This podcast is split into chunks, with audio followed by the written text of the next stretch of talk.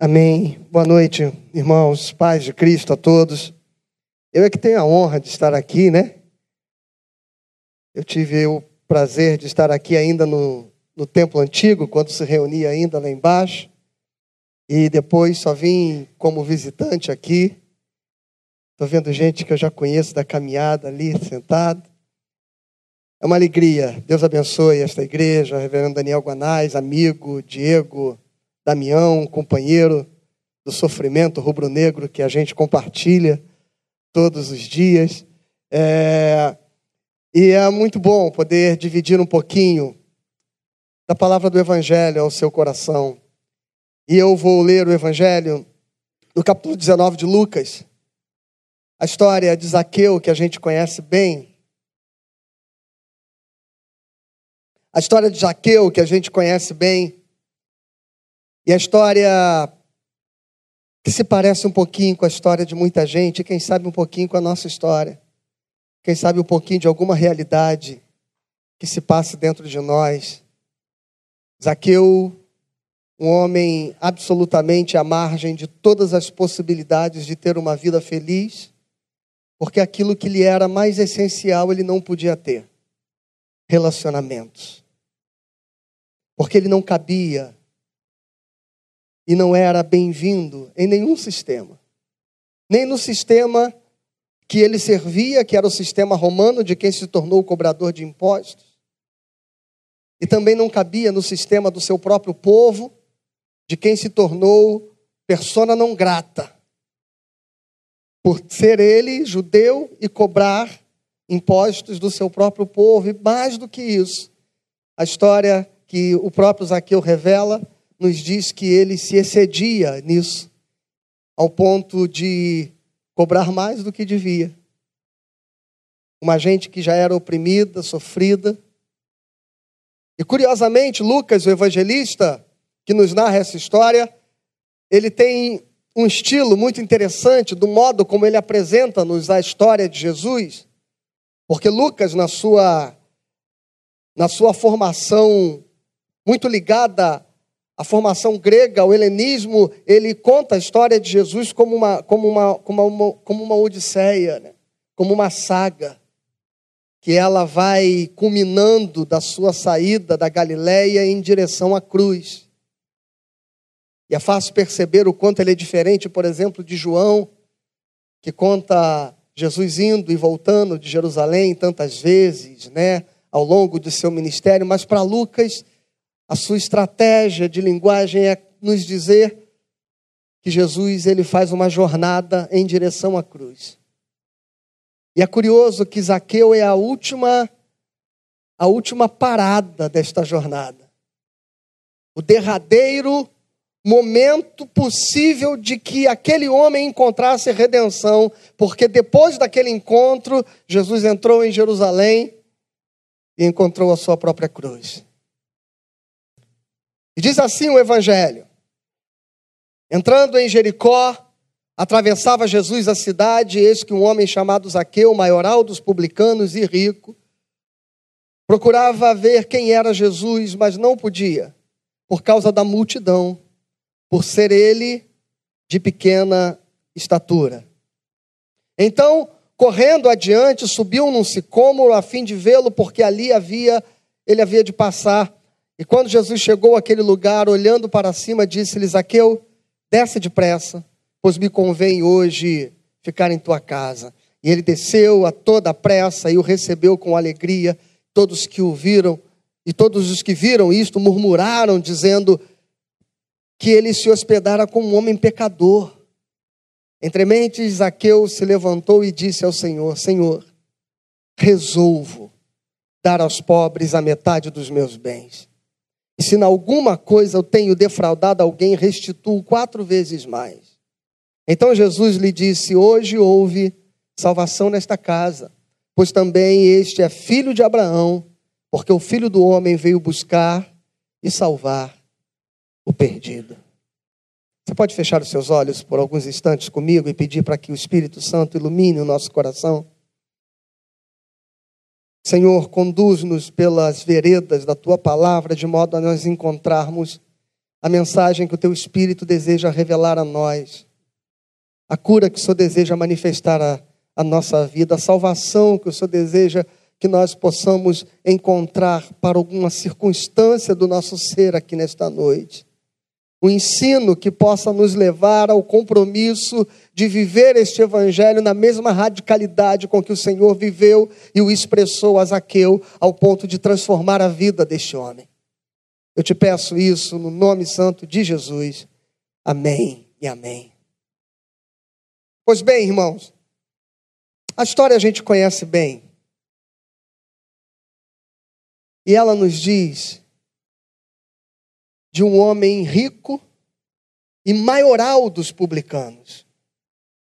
E eu acabei de dizer, antes de lermos o texto, que ele era alguém que, a despeito de ser rico e de ser maioral do grupo que pertencia, não era bem-vindo em lugar algum, senão com aqueles que eram iguais a ele. Senão com aqueles que que, como ele, estavam igualmente sujos e lambuzados naquela vida corrupta, cruel, perversa, injusta, que ele representava, sendo o algoz do seu próprio povo, servindo a opressão romana. Deixa eu lhe contar uma história que ela aconteceu comigo ontem. Eu estava num lugar onde tinha muita gente da minha caminhada, gente que a gente cresceu no Evangelho, assim, desde pequenininho, desde pequenininho. Crescemos juntos, fizemos parte da mesma igreja durante muitos anos. Eu fui ordenado pastor, inclusive, nesta igreja, que não era uma igreja presbiteriana, antes de me converter é, é, é, e me tornar presbiteriano. E lá naquele convívio que a gente foi deixando e foi perdendo e a distância foi nos separando, enfim, hoje cada qual num canto. Ontem foi aniversário da minha sogra, 70 anos, e fizemos um evento e toda aquela nossa geração da infância inteira se reuniu ali numa festa, porque a minha sogra de fato foi uma pessoa muito relevante na vida de todos nós. E ali naquele encontro nós estávamos à mesa e apenas um de nós que estava sentado ali é alguém que está distante da igreja, distante da comunidade de fé, distante da congregação de Cristo. E pouca gente, quase ninguém sabe exatamente o que está acontecendo na vida dele, eu sei. O drama pessoal, interno, privado que ele vive. De modo que o sistema religioso se tornou inóspito para ele. Alguém que tenta chegar perto de Jesus, mas que já não consegue. Já não é possível. Há barreiras tão grandes e tão grandes que ele precisa tentar encontrar meios de ao menos ver Jesus. E é curioso que enquanto nós estávamos sentados na mesa, rindo, brincando, relembrando as nossas histórias, e é um povo muito engraçado de fato, Alguém disse assim: Ah, que bom que estamos todos na igreja, menos Fulano, mas ele vai voltar. E aí a gente olha o constrangimento se instalando, se abatendo, sabe?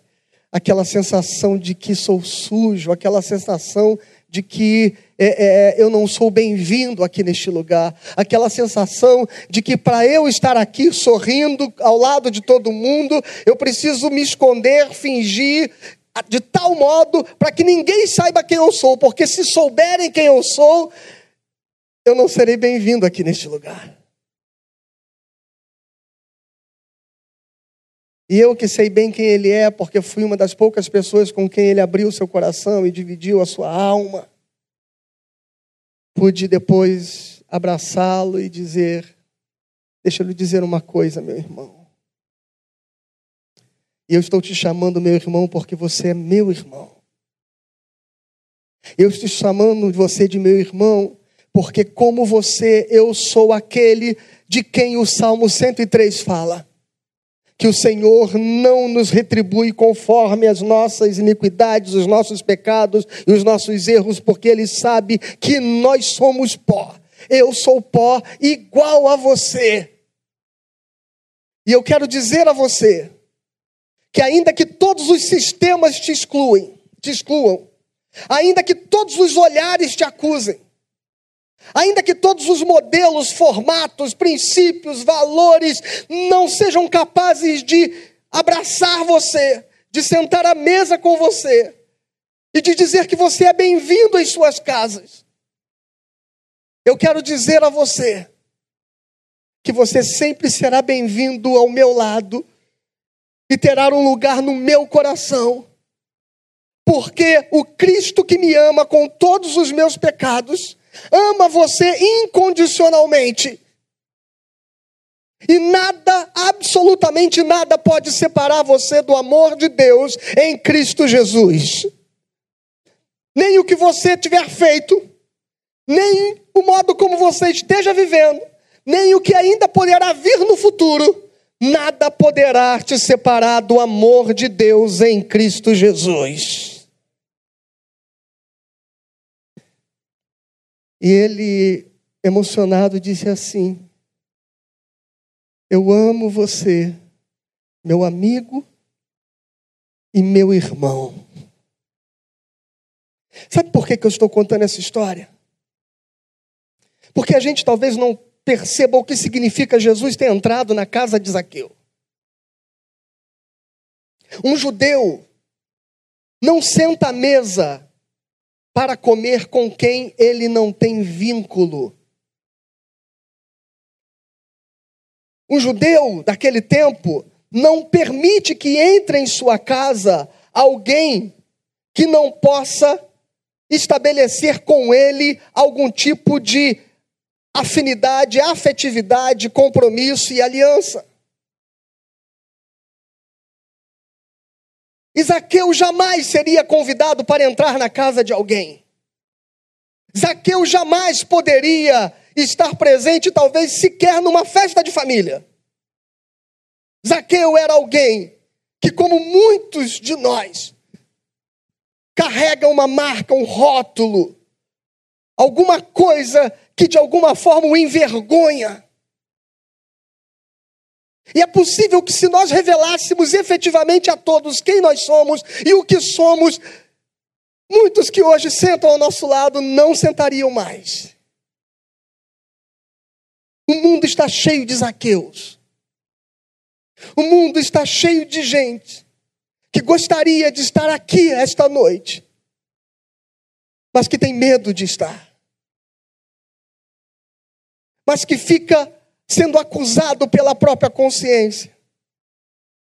Porque quem sabe, mesmo que de forma não consciente, os nossos olhares, os nossos gestos, digam a eles que a presença deles ao nosso lado nos constrange. Quanta gente de quem a gente se afastou. Quanta gente que a gente disse assim: desisto. Já tentei de tudo. Não tem conserto. Não muda mais. Não vou dedicar mais um segundo dos meus esforços, da minha preocupação, da minha angústia com esta pessoa. Chega.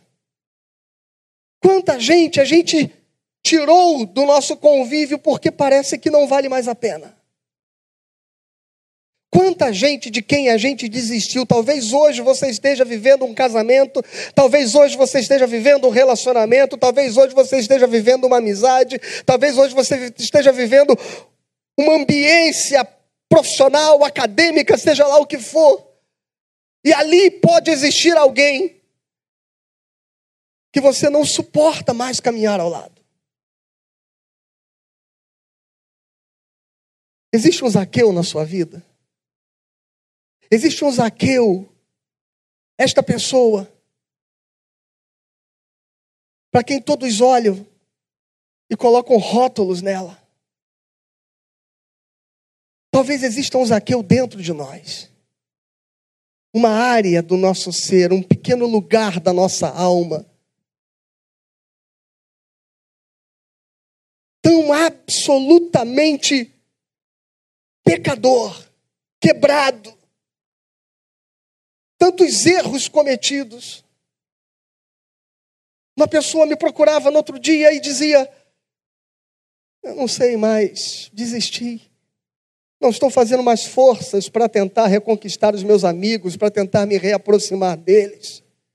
Eu cometi tantos erros e tantos erros e tantos erros, e eu fui, fiz tanta burrada na minha vida, que eu afastei todos que me amavam e quem eu amava. E hoje eu já não tenho mais ninguém, e hoje eu estou absolutamente sozinho.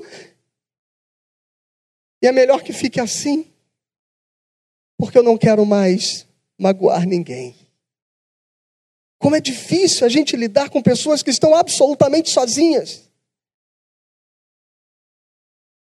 Como é difícil a gente caminhar quando a gente olha a história dos nossos erros e vê que a gente magoou nossos filhos, que a gente arrebentou com o nosso casamento, que a gente destruiu os nossos relacionamentos, que a gente afastou as pessoas de nós e pior, que a gente olha para a nossa história e a gente diz assim: eu não consigo mudar o passado que eu construí para mim mesmo.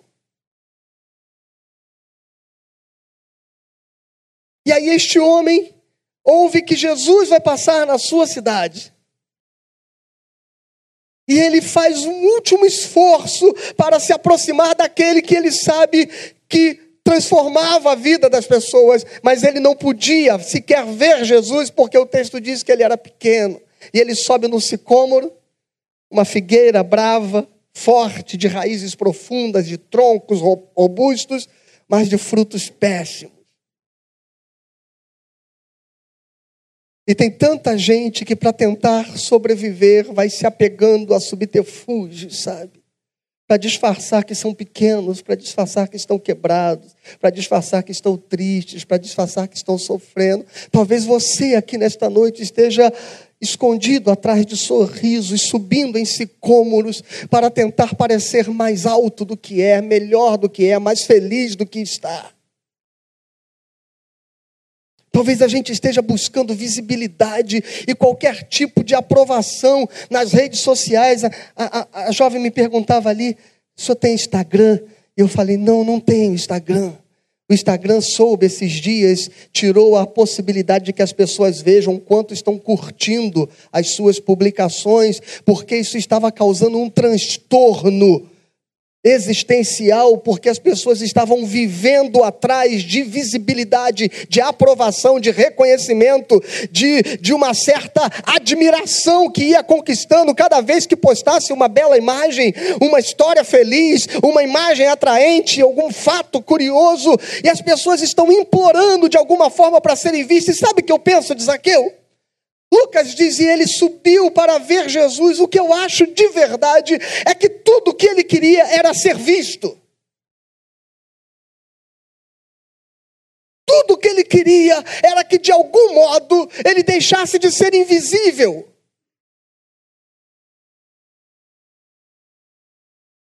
E ele sobe naquela figueira. E aqui acontecem três coisas que são profundamente constrangedoras a mim, que sem querer fui percebendo que a gente vai se tornando religioso. E que a gente vai, com a nossa religiosidade, perdendo a sensibilidade com que Cristo era capaz de olhar e de amar as pessoas. Quando Jesus está passando embaixo daquele sicômoro, ele olha para cima e ele diz: Zaqueu, desce depressa, porque hoje eu vou pousar em sua casa. A primeira coisa que eu quero dizer a você, e a primeira coisa que nós precisamos ser para alguém,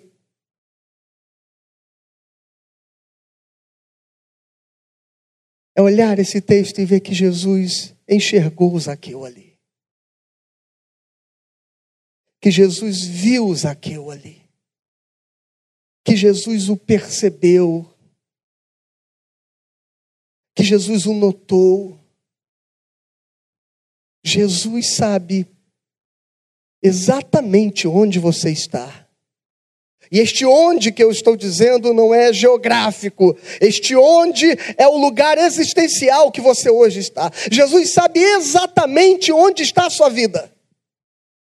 Jesus sabe exatamente onde estão as suas emoções, os teus pensamentos. Jesus sabe exatamente onde estão escondidas as tuas lágrimas, as tuas dores. Jesus sabe. Jesus sabe onde está esta gente que sofre. E a pergunta que eu me faço é se a igreja de Cristo sabe disso. Se a gente vê quem Jesus vê, se a gente procura quem ele procurou, se a gente vai ao encontro das pessoas que para ele eram a sua prioridade. Zaqueu foi a última parada da jornada de Jesus.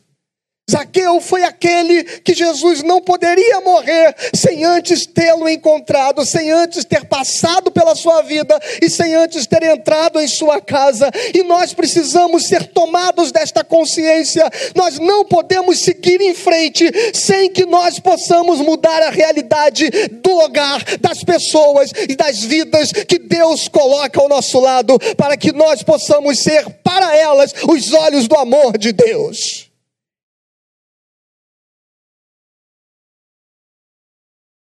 Zaqueu, Jesus vê você. A pessoa de quem você desistiu. A pessoa que os sistemas se fecharam para ela. Que a religião trancou as portas para ela. Que a dogmática disse que ela não cabe.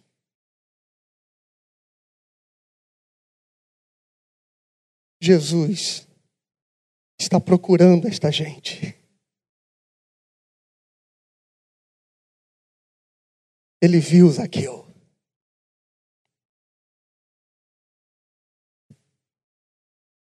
O moço tinha ido dois cultos à igreja. E na semana seguinte, a sua segunda visita, ele bateu a porta do gabinete, não tinha agendado. Perguntou se podia entrar sentou na frente, 22 anos de idade, e ele disse: O que eu vou lhe contar ninguém sabe, nem meus pais, nem meu pastor, nem minha igreja, nem meus amigos. E eu disse: Por que você vai me contar? E ele disse assim: Porque eu ouvi você falar de uma tal graça de Deus.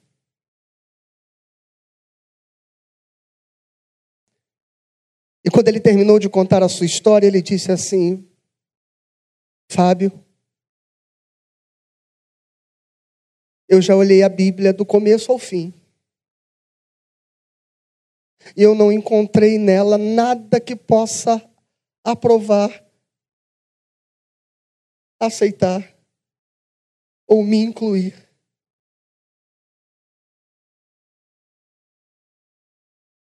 Eu vou para o inferno. E eu disse para ele: Você tem razão. Não existe um texto nas Sagradas Escrituras que podem, de alguma forma, validar quem você é. E é exatamente por não haver nada nas Sagradas Escrituras, do começo ao fim, nenhuma lei, nenhum mandamento, nenhum preceito que abra uma exceção para a condição da sua vida, e é exatamente por isso que Jesus foi preciso morrer na cruz do Calvário, porque só o sangue do Cordeiro de Deus pode livrar o homem do poder do pecado que o escravizou.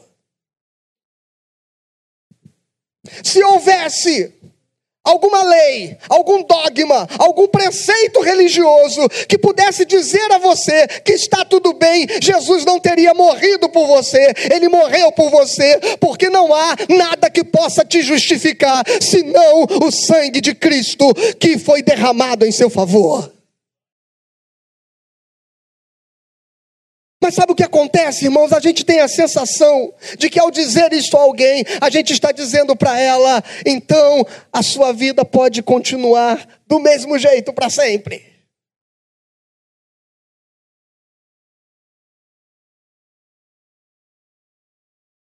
Não, irmãos, ao dizer isto para ela, o que a gente está dizendo é: Zaqueu, hoje eu vou pousar em sua casa, vou jantar com você e vou sentar à mesa com você, independente de quem você seja, sem lhe acusar, sem lhe exortar, sem tentar lhe corrigir, sem lhe fazer reprimendas. Apenas quero dizer a você que se você me deixar ser bem-vindo na sua casa, você será bem-vindo na minha casa também. E sabe o que acontece, irmãos, quando a gente simplesmente ama com um modo radical como Jesus amou? O resultado a gente viu. Zaqueu nos ensina. E sabe por que, que Jesus ama deste jeito? Esta é a segunda coisa que o texto me revela. Jesus ama deste modo porque ele não só viu aquele pequenino homem em cima do sicômoro, como ele disse, Zaqueu. Irmãos, eu não sei se você já se fez essa pergunta. Zaqueu certamente se fez quando foi chamado pelo nome. Zaqueu certamente disse: De onde ele me conhece? Porque não tem outro modo. Eu estava descendo do avião em Campinas recentemente e quando eu estava andando ouvi uma voz dizendo assim: Reverendo Fábio Castro.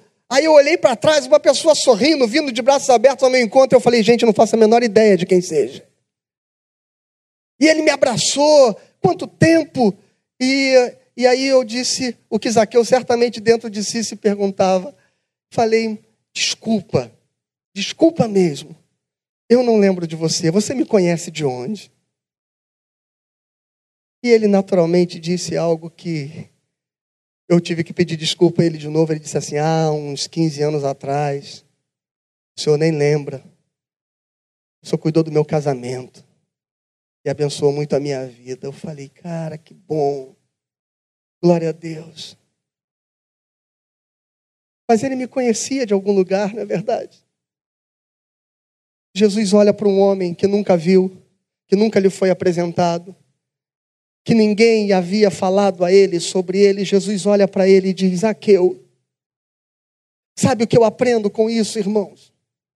Quando eu olho para Zaqueu em cima daquele sicômoro, eu vejo um miserável publicando, cobrador de impostos, que extorque o seu povo, que oprime o seu povo em favor dos romanos. Mas quando Jesus olha para aquele homem, Jesus olha para ele, sabe que ele tem um nome, que ele tem uma história, que ele tem um passado. É como se Jesus estivesse dizendo: Zaqueu, eu conheço todas as tuas dores. Eu conheço tudo que você viveu, tudo que você sofreu, tudo que você passou. Eu sei todas as vezes que você foi rejeitado. Eu sei como você chegou neste lugar. A gente normalmente é capaz de condenar as pessoas por aquilo que elas são, mas nós não fazemos ideia de como ela chegou naquele lugar. Deus sabe quantas dores e sofrimentos passaram por aquele coração. Deus sabe. Deus sabe o nome desta gente, que para nós é só alguém que a gente não quer estar perto. Deus sabe o nome deles. Deus sabe seu nome. Deus sabe a sua história. Deus sabe o seu passado. Deus sabe que você não é o que você gostaria de ser, mas você é o que a sua história foi transformando você. Deus sabe.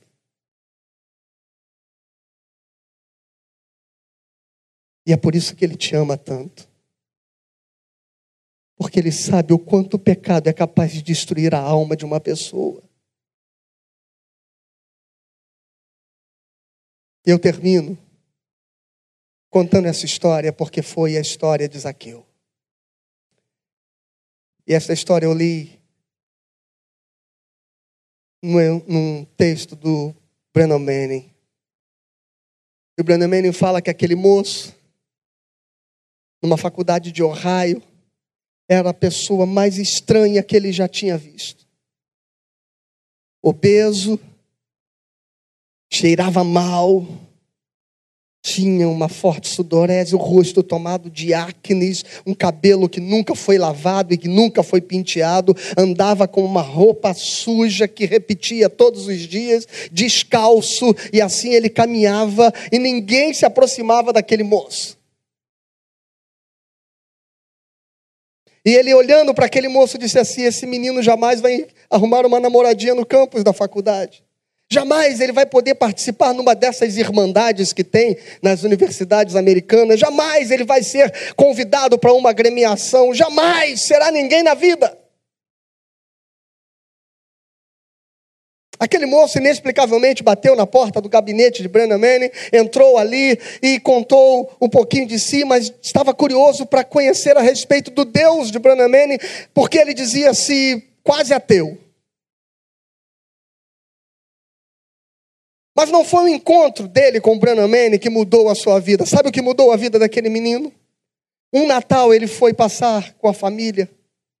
E ele tinha um relacionamento conturbado com seu pai, um irlandês, sabe, que queria ser uma pessoa e exceder, ou, ou, ou ascender, perdão, é, socialmente, que por isso vivia em casa até para almoçar, botava um terno, gravata, enfim, estava sempre penteado, cabelo engomado, e tinha uma crise relacional com seu filho profunda. Viviam entre brigas e reconciliações, brigas e reconciliações. E naquele Natal, o filho disse para ele, dias depois: Olha, eu preciso voltar rápido para a faculdade, então preciso partir amanhã. E o pai disse: Que hora? Ele disse: Bem cedo. E o pai disse: Tão bom, eu vou para o trabalho nesse horário, nós vamos juntos de ônibus então, e eu te levo até o aeroporto, que era perto do trabalho de seu pai.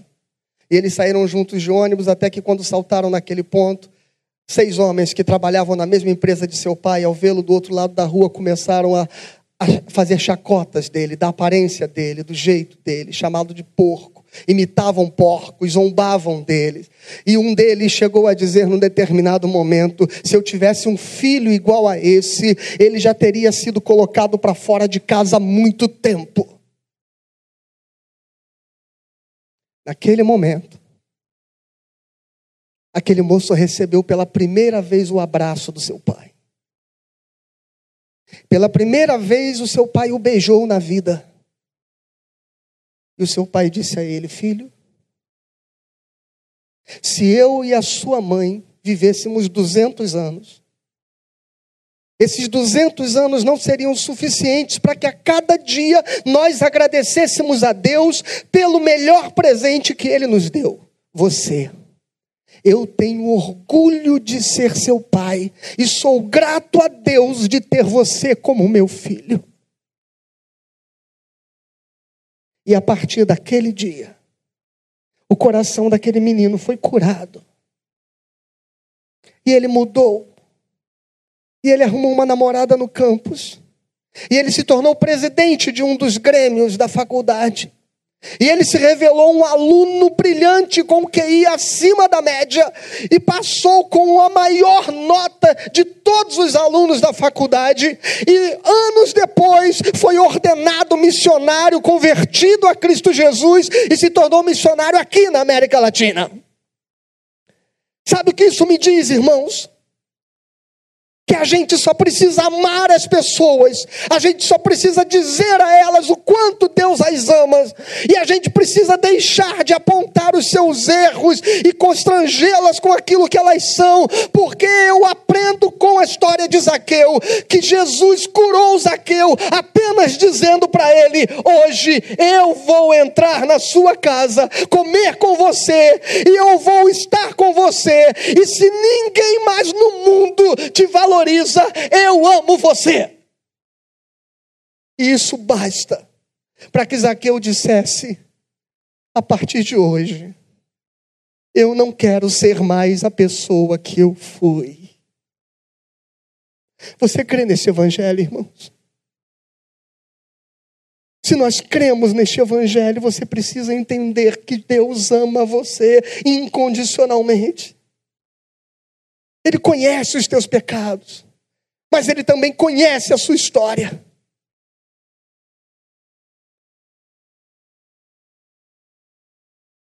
E ele não está nem aí se estar com você fará mal à sua reputação. E eu termino dizendo isso.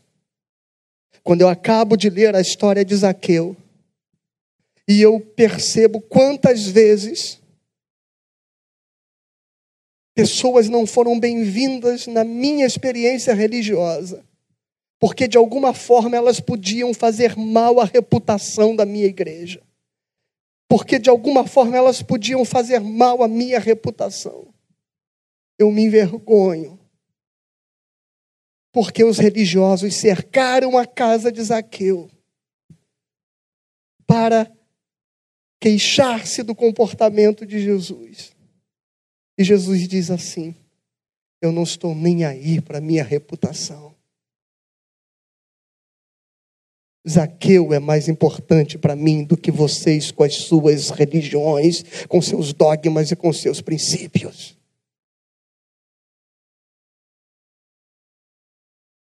Deus ama. E o amor de Deus cura. E as pessoas precisam ser curadas para mudar. E a gente quer que elas mudem para que depois sejam bem-vindas em nosso meio. Pense nisso. Ore por isso. E seja bem-vindo aqui. Mesmo que se você tirar todas as máscaras que eu e você vestimos, o ser que se revele seja alguém não muito agradável aos olhos da religião. Seja bem-vindo. Jesus me amou e o amor com que ele me ama tem me curado e melhorado quem eu sou cada dia. E se ele fez esta obra em Zaqueu, fez em mim, fará em você. Amém. Aleluia.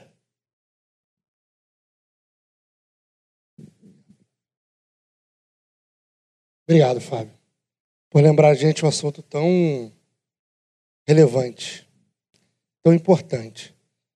A nossa religiosidade muitas vezes nos faz achar que nós já estamos prontos para caminharmos com Cristo. A Bíblia diz para a gente, lembra a gente de um chamado de Jesus fala assim: Vinde a mim todos vós que estás cansado, batido e sobrecarregado, eu vos aliviarei. Tem um outro texto também que é um convite que Jesus faz. Você falou no finalzinho da sua mensagem: Vinde a mim como estás. Jesus não espera que a gente se transforme para se chegar a Ele. Jesus espera que, chegando próximos dele, nós nos transformemos. Quero te convidar a fechar seus olhos. A gente vai falar mais uma vez com o Senhor orar mais uma vez ao Senhor. Quantos Zaqueus tem na nossa caminhada? Quantos Zaqueus tem dentro do nosso coração? Feche seus olhos. Ore por alguém ou por você mesmo. Fale com o Senhor nesse momento.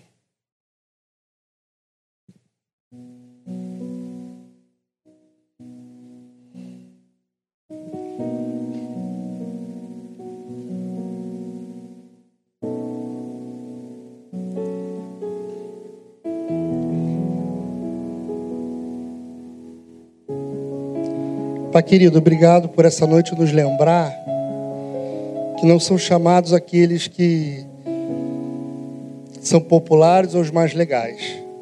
São chamados aqueles que têm um coração voltado para o Senhor. Aqueles que a sociedade rotule dizendo que né, esses já estão condenados ao pecado. Esses sim são chamados pelo Senhor. Início do nosso culto, nós lemos que o Senhor não, do alto, não olha apenas os soberbos. Pelo contrário, que o Senhor olha os humildes de coração. Então, Senhor, a nossa oração nessa noite, após termos ouvido essa palavra tão preciosa, que caia de nós o desejo de rotular os outros, ou de acharmos que para A, B ou C não há salvação. Há salvação para todos aqueles que estão de pé e respirando. Há salvação para os limpos, há salvação para os sujos. Há salvação para quem nós não imaginamos, Porque o amor de Deus, a graça do Senhor, recaiu sobre todo o povo. Então, Pai, que ao invés de nós olharmos e condenarmos, que o nosso espírito, o nosso desejo, a vontade do nosso coração seja justamente ao contrário. Que possamos olhar aquele, aqueles invisíveis, abraçá-los e dizer, dizer: Em Cristo Jesus, você é meu irmão e por isso eu te amo. Que isso seja verdade nas nossas vidas. Que a palavra ministrada essa noite ao nosso coração torne-se verdade na nossa prática. Que o Senhor livre de nós a arrogância de olharmos como aqueles que estavam de fora da casa do Zaqueu, mas que o Senhor permita-nos o privilégio de sentarmos à mesa e compartilharmos a graça daquele que um dia olhou por nós, nos chamou, nos lavou, nos remiu, nos chamou de filho e filhas porque ao mesmo Deus nós pertencemos. Pelo mesmo Deus fomos criados. E o Senhor tem planos, sonhos e desejos para cada um de nós. Que a nossa história seja transformada e que a história de tantos outros sejam transformados a partir da nossa história, da nossa predisposição em servir a oração que nós fazemos essa noite. Em nome de Cristo Jesus. Amém e amém.